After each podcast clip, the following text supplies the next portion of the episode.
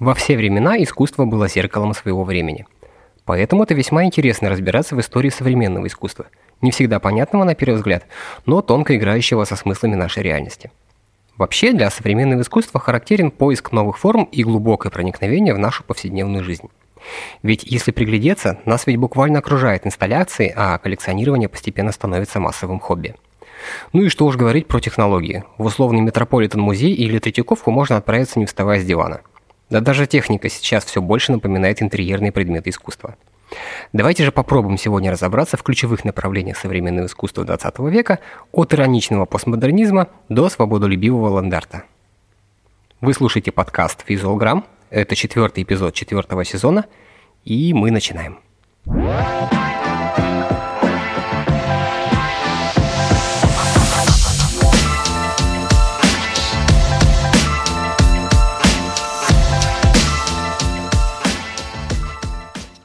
Начать предлагаю с неопластицизма – Идеи этого направления развились в обществе голландских художников Дистиджел, основанном в 1917 году. Его создатели, среди которых Пит Мондриан и Тео Вандесбург, стремились к абсолютной гармонии и эстетической чистоте. Любое изображение сводилось в основном к сочетанию первичных элементов – линий, геометрических фигур и основных цветов спектра. При этом за кажущейся простотой скрывалась основная философская подоплека – так вертикальные линии Мандриан считал мужскими, а горизонтальные – женскими. И противоречие между двумя энергиями стало, собственно, главной темой его творчества. На фоне его выверенной живописи произведения Ван Дусбурга выглядят немного более вольными. Тот допускал существование диагоналей и использовал больше цветов. Но в конечном итоге и он оставался верен строго геометрической выверенности стиля. Кстати, будучи еще и архитектором, Тео Вандесбург внес огромный вклад в развитие европейского дизайна. Он был уверен, что искусство должно быть пространственным и всепроникающим. И, как мы можем видеть, оно становится частью повседневной жизни. Только в наше время это происходит в основном через технику и электронику. Для этого, например, одним известным брендом был создан телевизор, который выглядит как картина. В коллекции, кстати, доступны даже сменные рамы, чтобы вы понимали. Но главная фишка в том, что когда телевизор выключен, он продолжает работать в режиме картинной галереи. На экран при желании можно вывести хоть современное искусство, хоть классическую живопись, хоть шедевры фотографий. Короче, меняйте работы по настроению, как вам хочется. Далее в моем списке идет спациализм.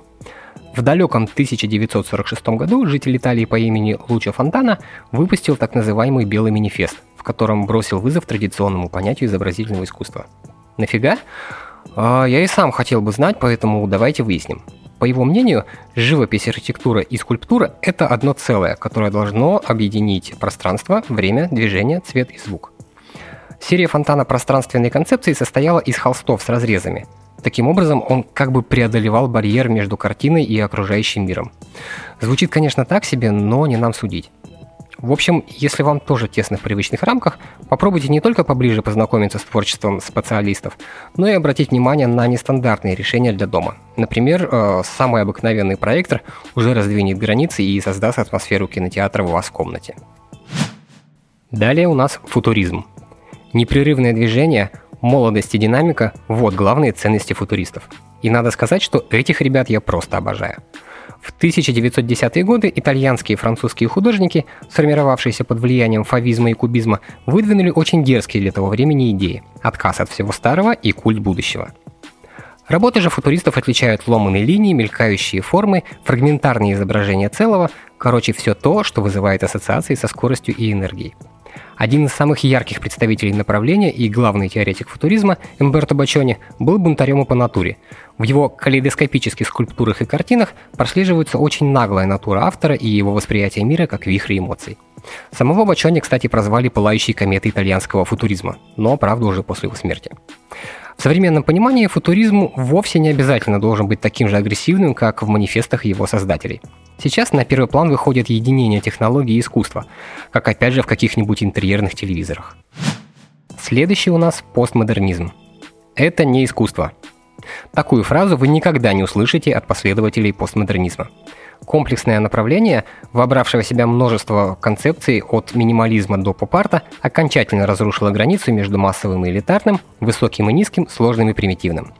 Там, где модернисты стремятся изменить мир и подарить ему хоть какую-то надежду, Постмодернисты отказываются от любых идеалов, высмеивают серьезные идеи и активно заигрывают с поп-культурой. Двусмысленный и абсурдный постмодернизм возник не случайно. Он стал способом пережить ужасные трагедии 20 века. После двух мировых войн у общества просто не осталось сил серьезно говорить о страшном, поэтому, по выражению Умберто Эко, пришлось иронично переосмысливать прошлое. Неотъемлемой частью постмодернизма стал кич, нечто глубокое, условное и массовое. Кичевыми, к примеру, считаются работы Джеффа Кунса, одного из самых дорогих художников современности.